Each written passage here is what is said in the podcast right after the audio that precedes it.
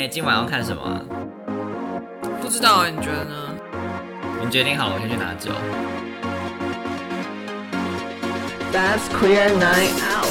Out. Out.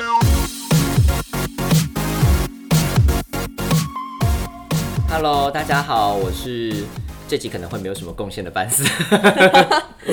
我是这一集的主 key 那一家。我们这样们这集要聊什么？为什么我会说没贡献呢？对，就是今天这个这个系列，我觉得也是很重要的影视作品，嗯，但是可能不是大家平常会那么有兴趣的类型。对，对，然后可能对很多人来说，想到这个类型的作品，就会觉得哦，是不是很严肃啊？嗯是不是嗯很很像在看那种教育影片啊什对么什么的？可是其实我觉得 会不会听众听到这边都转掉了？不会，我觉得他打破你们这些刻板印象。我觉得这一个路线的作品其实很真实，，对，然后会补充很多我们自己平常生活中可能没有办法知道或是遇到的那些面向。嗯嗯。我觉得看这个片的这种片型的时候，我其实多数是跟朋友一起看，我比较少自己看。哦，嗯，因为跟朋友比比较像是朋友在呃，其实这种片也比较多都是在家看，我比较少到大荧幕看这种片，比较少。的，嗯，嗯，所以跟朋友在家里面看的时候，就是转到，然后我们就哎、那一起来看一下。其实看完后就会觉得说，哇，就是这个事情怎么会是这样子，对就会开始很多讨论。对，我觉得嘛，因为在大荧幕看不是不行，可是我觉得的确。它没有那么多戏剧张力的东西在里，或也也可能有，但是它并不就不会有什么飞车追逐、啊、对特效的部分少很多。啊什么 Matrix 也没有那么多音乐会让你那么就是，可能也有。好了，我好像不是有个哦，对不起，我这集不是我主 key，都交给你，我不应该啰嗦。对，我们今天就是要来聊聊纪录片。嗯，没错。然后就是当然就是跟 LGBTQ 有关的纪录片。对对，因为你要我细数自己看过什么纪录片，我还真的没什么印象。对，我们刚刚在讨论脚本的时候，就是狂逼问班森，你到底看过什么？然后他真的是一 一一一个都说不出来。然后是一个一个讲，就是说，那你有看过这个吗？我说哦哦有啦我有，我有，我也有哎。那你最近一个看的纪录片是什么？我刚刚是有讲到，我现在忘记了。就是时代革命啊！时代革命，对对。搞什么？明明就是你看的，还在那边自己想不起来。刚刚就是我们另一个朋友啊，那边什么光荣时刻，他说什么东西？你说是制作人吗？他现在在旁边笑到发抖。这种光荣时哪来的刻光荣时刻？是光荣时刻了。是啦，但是这部片的真实的名字叫《时代革命》，大家不要去电影院说我要看一个光光荣时刻让谁没？有这部片上映，尴尬。对，然后对了，时代革命有有对哦有，。那你觉得纪录片的力道是什么？我觉得它很强的地方是在你看完以后会有一种，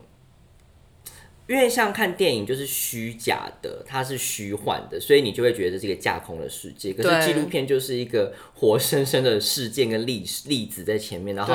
你知道那都不是特效，对你知道那你不你知道那些都是真实的发生过这些事情，你就会瞬间有一种。不管是痛心，或是你想要做什么，就是有些 call to action，或是你有一种呃觉得很悲愤，觉得怎么会这样子，或是觉得很恐怖啊，怎么会曾经有人做了这种事情，嗯，等等，或者很难过，就是啊看这些人觉得很很难过这样子，我觉得就会很多情绪是不同于看。呃，一般这些虚构的。虚构的 fiction 的那种故事，因为 fiction 的故事它就是一个，呃，把你喜欢或是它去触动一些啊，它是设计过的，对，它是设计过的。可是我觉得纪录片也是设计。它当然有设计，就是嗯它的剪接啊什么什么的，对。但是我觉得那些，比如说他访谈的那些人啊，嗯嗯嗯，什么什么，那就是真实的，或是去到他家，那就真的是他家。对对对对，就听到他们那些人讲话，你就会想说，哇，真的耶。对，嗯，所以我觉得纪录片的感动是不太一样的感动。嗯嗯，对嗯嗯那我们今天就是会主要分享三个就是跟统治有关的纪录片，然后呢，嗯前两部都是 Netflix 上面有，第一个叫做《不能见光的爱》，然后英文的片名就是、，下我们要先跟大家讲，今天会有很多雷吗？哦，对对对对对，今天会有一些雷，嗯。然后我觉得我的描述都不足以就是盖过这个片本身的好度，嗯所以还是希望大家可以去看。对，对，就是不论今天哪家讲到什么雷的部分，我觉得大家还是可以不放下这个雷，你就当做没有听到这些，还是把这个就算片推荐的，听对我觉得就算听到这个雷，你去看它的铺陈，你都还是会觉得很感动。嗯嗯对。好然后第一部就是不能见光的爱，然后英文的片名叫《A Secret Love》，然后是二零二零年上的。嗯嗯，然后其实它就是在讲一对一对奶奶，一对奶奶，对，，然后其中一个奶奶叫 Terry，然后另一个奶奶叫 Pat，、嗯嗯嗯，然后他们是一九四七年认识的。哦，然后相遇，然后相爱，然后他们呢，就是隐瞒了这个世界他们的恋情六十五年，他们一直到就是要过世的前几年，才终于跟这个世界出柜。然后就是对，然后这个纪录片就是去记录了他们两个人的对这个世界出柜的这个历程。他们都有伴侣吗？就是他们就是伴侣啊，我说，在他们没有出柜以前，他们有比如说自己有另外家庭、哦没有没有没有，对他们就是一直以单身的方式，他们就是一直在一起。可是对外呈现就是两个人都是单身的对。奶奶这样子，对对对，然后呢，就是 Terry 跟单身的奶奶，对，就是 Terry 跟 Pat 就蛮前卫的，在他嗯们那个年代，他们就是很喜欢运动，然后很喜欢打垒球。哦，然后他们就是垒球队，嗯然后还曾经跟着垒球队，就是在美国就是巡回的比赛。嗯，然后他们就有在讽刺，就是那个年代，就是看垒球的很多球迷就是男子，然后啊垒球的那个运动的衣服就是小短裙，所以他们跑的时候就是裙子就会飞起来，然后他们就会觉得嗯很不莫名，舒服对他们就会觉得为什么不让我穿一般的裤装？为什么我跑的时候就是还要这样子，好像嗯有那种啊铺路吧之类的议题？对，但反正他们两个人就是因为喜欢运动，然后就相识，然后他们就在一起。但是他们都不敢跟任何人讲他们之间的关系，嗯，然后所以他们后来住在一起啊，什么他们都就是租房子的时候，什么他们就是跟别人说他们是表表妹、表姐妹，哦对然后就是连去看医，就带对方去看医生啊，或者是就是认识新朋友、不熟的朋友，他们也都就是会就说他们是表姐妹，都不敢让人家知道他们是一对 couple，嗯，对，就是小心翼翼的。然后他们也把他们的书信，就是都会用，就是真的很害怕他们的恋情会被发现，对，然后很害怕他们会因为这样可能失去工作啊，或者是遭遇什么不测。哦懂懂懂，所以他们就是写信给对方或什么，他们也都会就是层层的保护，嗯，然后你说在信里面就不会讲那么明确的一些事情，就会讲的对都是匿都是匿名，就是不会写出对方的全名，然后收到彼此的信之后也都会藏的很好，嗯不会放在很容易被翻到的地方。他们好。适合去当谍报单位哦。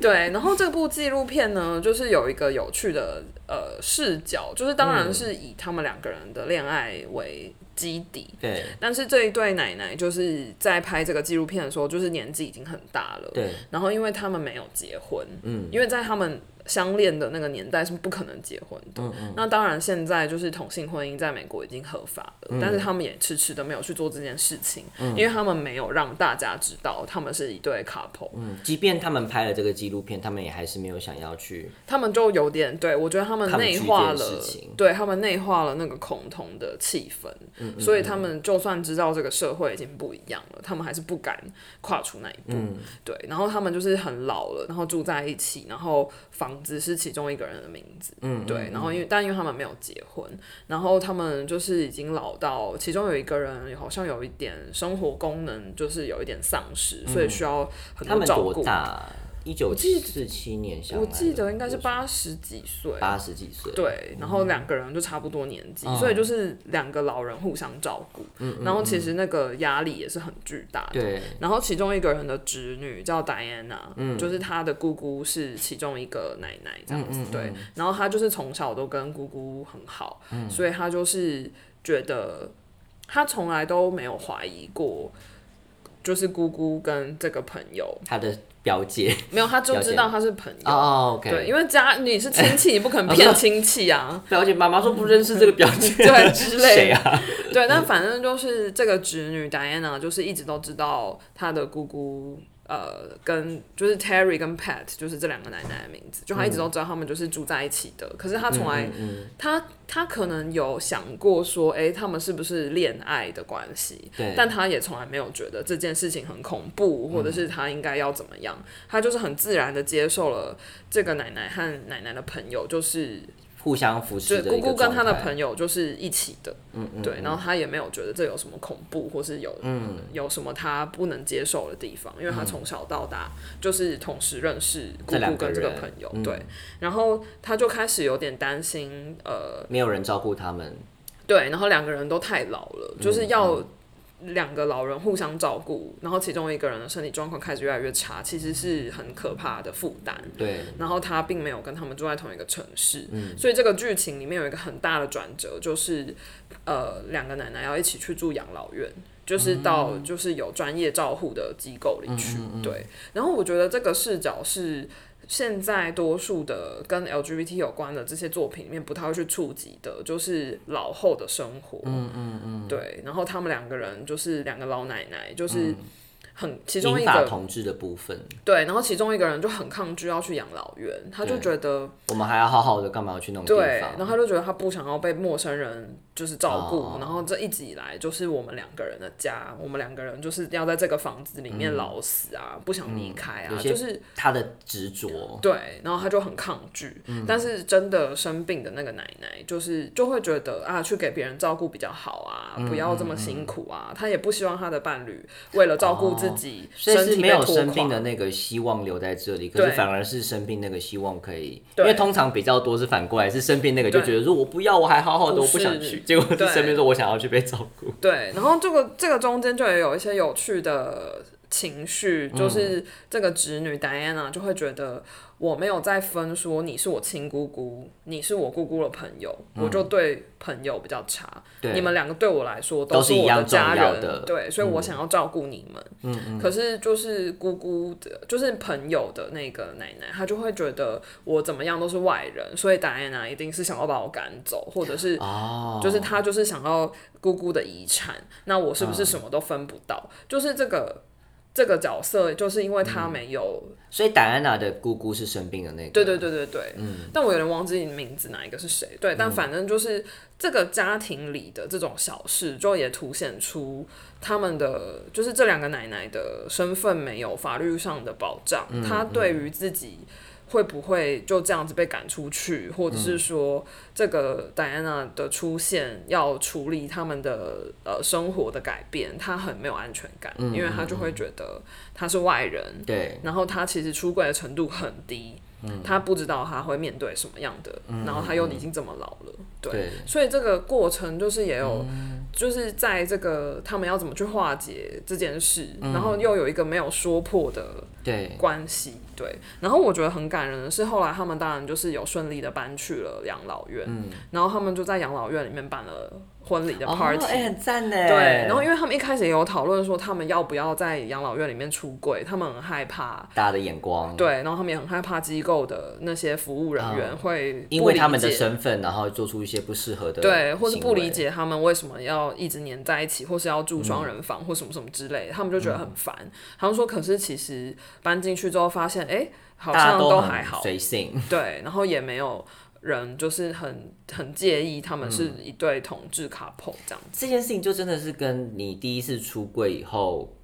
就是等于是零到一的那个过程。你在没有出柜，跟你一出柜后，世界真的是变化很大。你在没有出柜，你就觉得这世界对你非常的不公平，会觉得有很多可怕恶意啊好像你一讲了这个世界会把你给崩毁，对，你就完全毁掉了。可是你讲完后发现。好像也还好啊，大家也没有怎么样，你就会觉得说，其实真的是你只要踏出那一步，后面就，我还是觉得出出柜还是要在安全的状态下出柜，对对对，但是做了这件事情以后，的确会是在在跟最最亲近的朋友或是家人出柜了以后，会发现其实事情没有你想象中那么的可怕。对，然后所以我觉得这个就是可能这部这部片就是很温馨感人的去呈现这个、嗯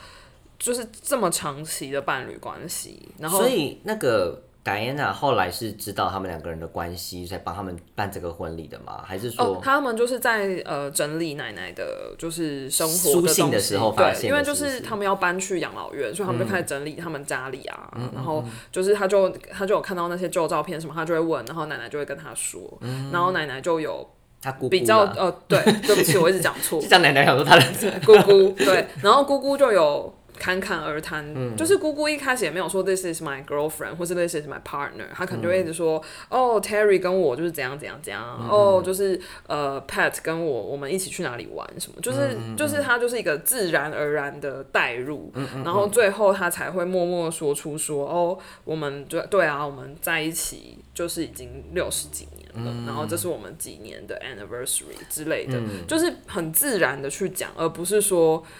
我要告诉你我是一个 lesbian，他们没有这样的，不是那种 awkward 的出柜方式。对，然后他们也没有那样的词汇，因为对他们来说，就是这些同志的身份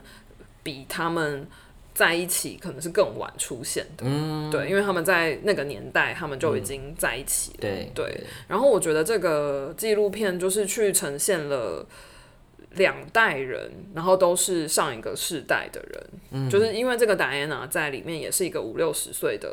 哦，一个、一个妈妈，嗯对，然后她的姑姑就是是在她的上一个世代，所以对我们来说是奶奶啦，嗯对，但反正就是是 是那两个世代。有五六十岁的，OK，对不起，对我而言，对，所以就是呃，就是那一个世代的人，他们在理解这样子的关系，然后他们怎么去处理家庭之间的那个纠葛，嗯就是有一些小情绪啊，什么什么的，就是怀疑对方对自己有恶意啊，或者什么什么之类的这种说不出口。对，然后我觉得这个就是很真挚感人，然后尤其是最后他们在养老院，就是呃一起搬去养老院，然后就是度过这个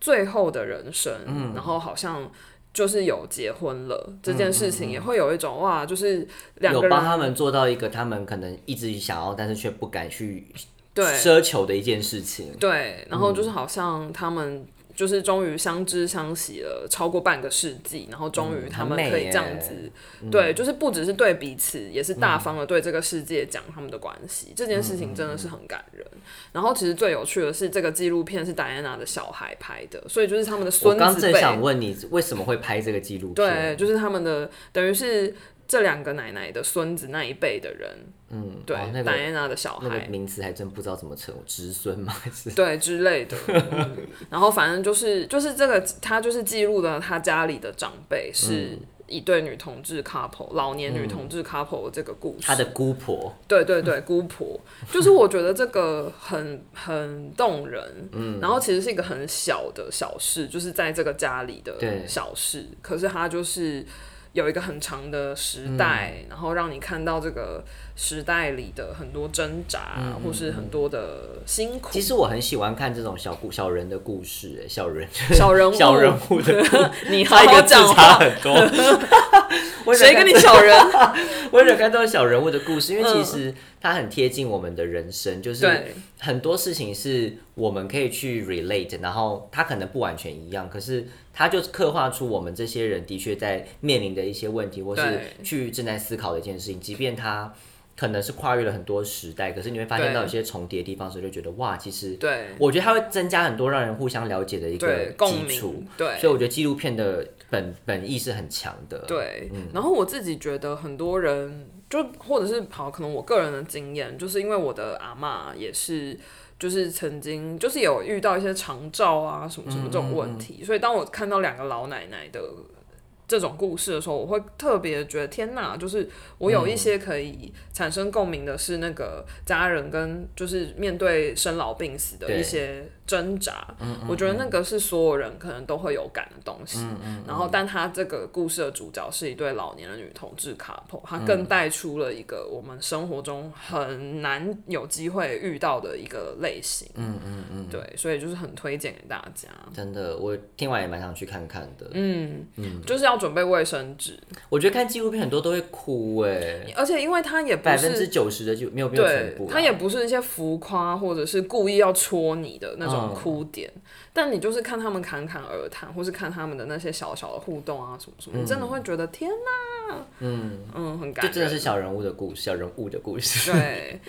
好，下一个要推荐的纪录片也是小人物的故事，嗯但这个就是戏剧张力比较强。你一直讲，我就超想看。你刚刚讲，我就想说好了，很想看到底是在讲什么东西。是，对，就是这个也是 Netflix 上面的一个纪录片，嗯叫做《书本马戏团》，然后冒号美国传奇统治书店。嗯，然后呢，这个是一个真的有一家书店，嗯，它叫做 Circus of Books。嗯嗯，对嗯，然后它在 L A。然后现在还在吗？现在不在了，可哦就是说书店没有在经营了，可是这个点还在。但他就换了一个，比如说变什么餐厅或者没有没有，变什么它还是叫 Circus of Books，可是它不是传原来的那个书店的经营模式了，哦，OK 对。OK OK。然后它还是就是很有趣，L A 有一个很巨大的同志的聚落，就是有点像、呃台北的西门红楼这样，就是那就是一个很多同志会去去的圣地这样子，对对对圣地。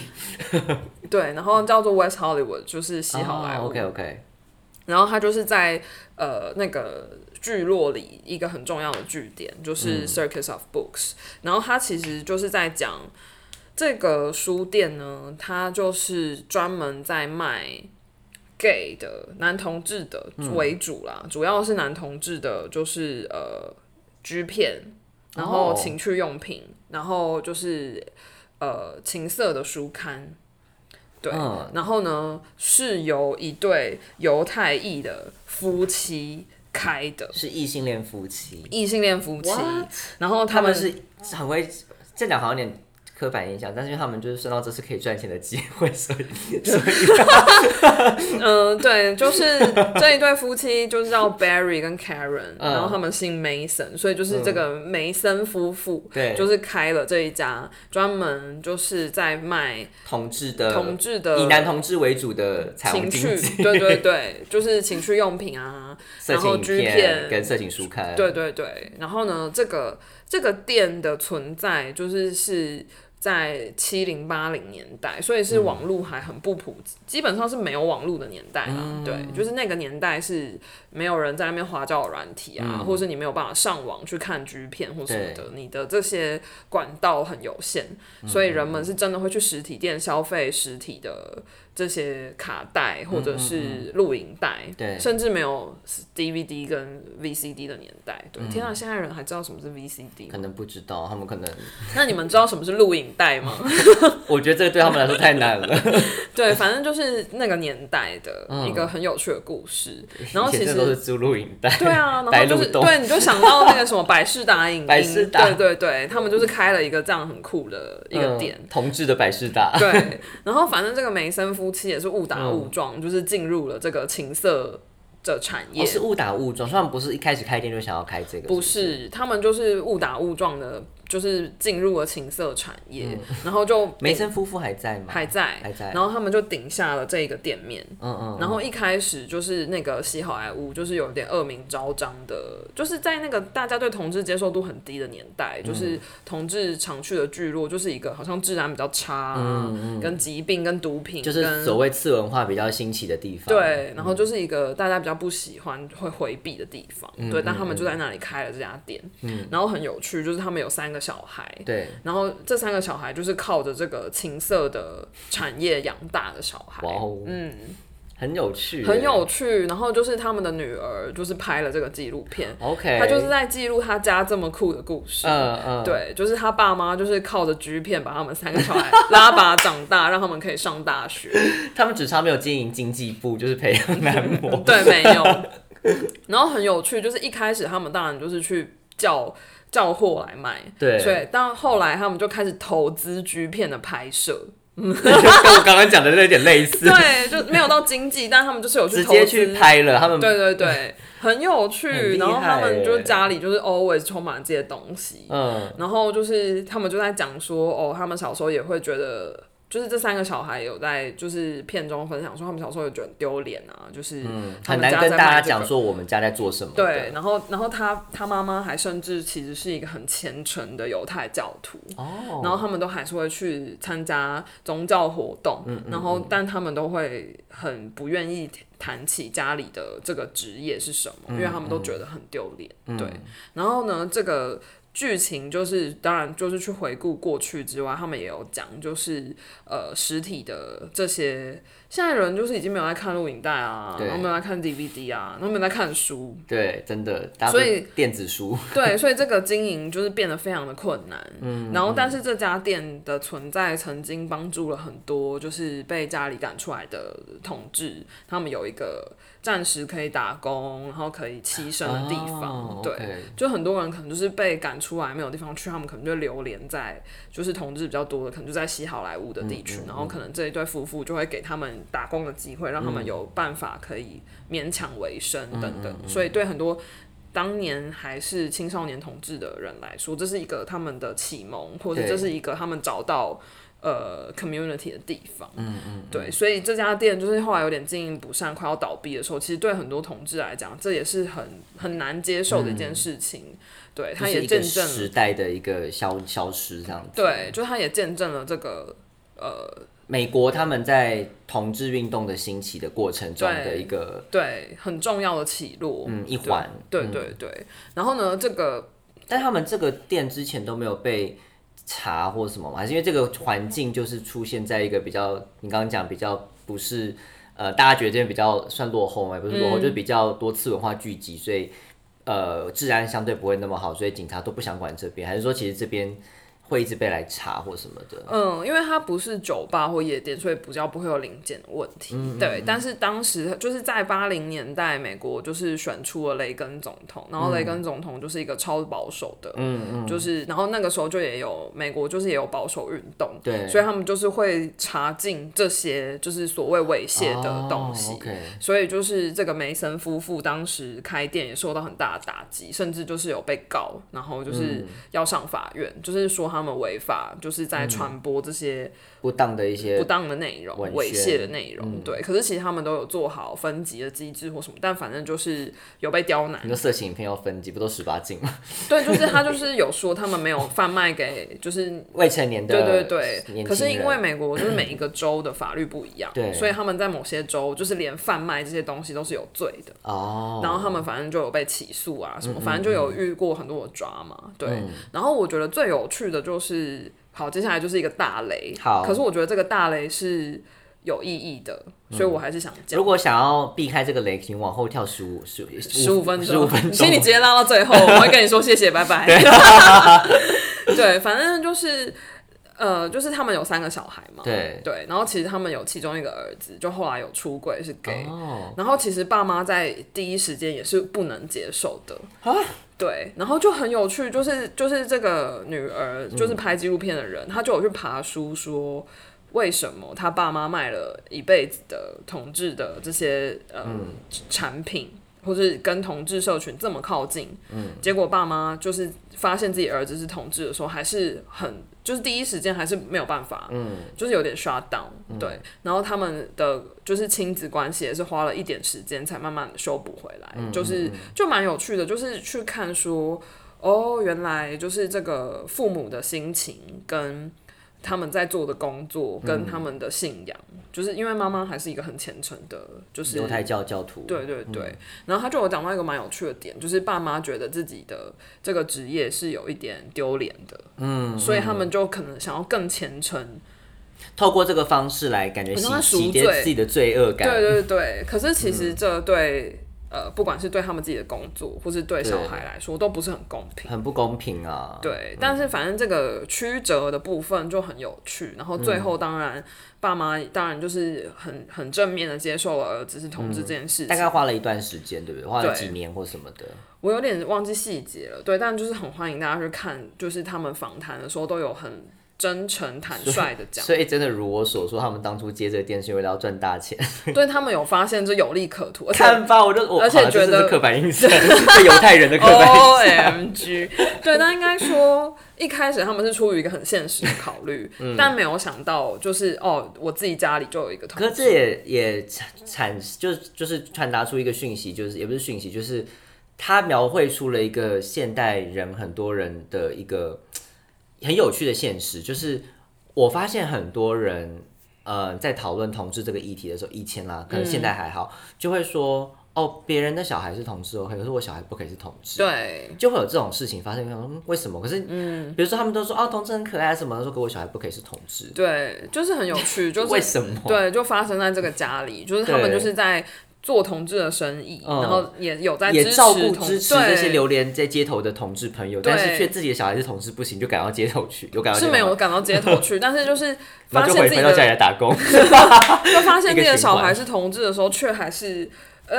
对啊，卡住。这。件事情，对，所以我觉得这个蛮有趣的，就是如果你呃，就是刚好这两部纪录片都跟家庭的议题有关，嗯嗯，所以如不管你是你自己，就是有没有打算要出柜，或者是说你的，你知道你的家人，或是你知道很你很亲近的朋友有这个出柜的挣扎，其实都很欢迎，就是可以跟他们分享，或者跟他们一起看，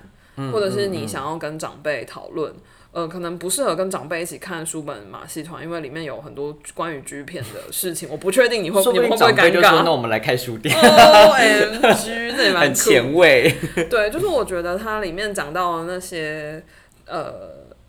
那些小的改变或者什么都蛮嗯对蛮真实的，就是很推荐给大家。嗯嗯，对嗯最蛮期待的耶！我觉得听你讲完就觉得很想要去看。很值得看，礼拜三，不要再错过好的纪录片。我会啦，但我真的都是朋友，就是一起看，我才比较容易一起看。我自己好像很少，因为我上次自己看就是只有那个刚讲那个什么国王的豪华音乐节，嗯那是我自己看完的。嗯，可是就是会断断续续的看。哦，他好像没有那么强大的动力。我不知道，我就是看完纪录片就好想跟人讨论，因为像最近有很红，就那个 Tinder 大片图也是纪录片嘛，就我觉得大家就是看完就很想要讨论，所以我觉得哦就看这东西，如果跟朋友一起看，你会很有动力，就是看完后就对啊，你不觉得刚刚那个是怎么回事这样子？，对，那就是嗯你看完然后再重听这一集。瞬间很有共鸣。对，好，那最后就是刚分享的两个都是美国的纪嗯录片，那最后就是分享一个台湾的跟同志有关的纪录片，是什么？叫做《非法母亲》。母亲为何非法？对，那它就是一个二零二零年的作品。哦，你三番三部都是二零二零年的作品，对，，就刚好都是这近几年因为疫情的关系，所以大爆发，所以 在家里面看纪录片。对，然后它是那个杨立洲导演监制的，嗯然后呢，它是收录在一个叫《怪咖》系列的纪录片的里面，然后它是其中一个短片这样子。嗯，哦，它是短片哦，对，它短短的对短短的纪录片。然后它为什么叫非法母亲呢？它就是记录了一对女同志的 couple，、嗯。叫做视频跟小雨。然后反正就是他们就是想要有小孩，对，他们想生小孩，所以他们就有出国去做，就是做小孩，嗯，然后就是在讲他们这个成为妈妈的过程。可是因为在台湾，就是同性的，就算你是结婚了，那个人工生殖的技术是同志还是不能使用，只有异性恋的不孕夫妻可以使用。嗯，所以就算台湾的这个医学这么发达，而且呃，就是在台湾看医生。我们作为台湾人，在台湾看医生是很方便的，对，就是我就是健保拿健保卡就可以对去然后那个花费也不会到很可怕，嗯。就你不会为了生一个小孩那边破产，嗯，毕竟平常有在缴健保，对，然后可能跟欧美，就是如果大家有出国过，就知道，其实，在台湾就医或是使用医疗资源的门槛没有那么高，对，对，但是就是因为是同志，然后你你没有办法在台湾使用这些技术，嗯。所以你就是要千里迢迢的去国外，嗯对，然后如果是两个男生，你可能就是要去找代孕孕母对，然后他们是两个女生，所以他们就是要去做人工生殖，对精子银行，然后人工生殖，然后他们就也没有办法在台湾植入那个胚胎，所以他们就去了柬埔寨。哎、可以帮大家科普一下，台湾现在不能做人工生殖的原因是什么？就是法律就是限定不孕的夫妻，就有写明是夫妻，对，所以就是夫夫跟妻妻就不可以用。但是如果我今天假设我是单身，也不行。他一定要是结婚的状态，对 法律很机车哎。对，就是他们就是中华民国法律就是规定你要有小孩，你一定要是一一父一母，嗯他们不能接受有一个单身的人想要成为家长。What？